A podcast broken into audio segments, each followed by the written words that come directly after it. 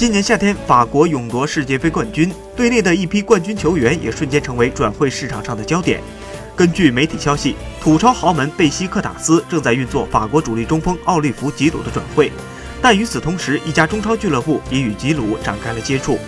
据了解，该俱乐部为吉鲁开出了高达六百万欧元（约合人民币四千七百六十八万元）的年薪。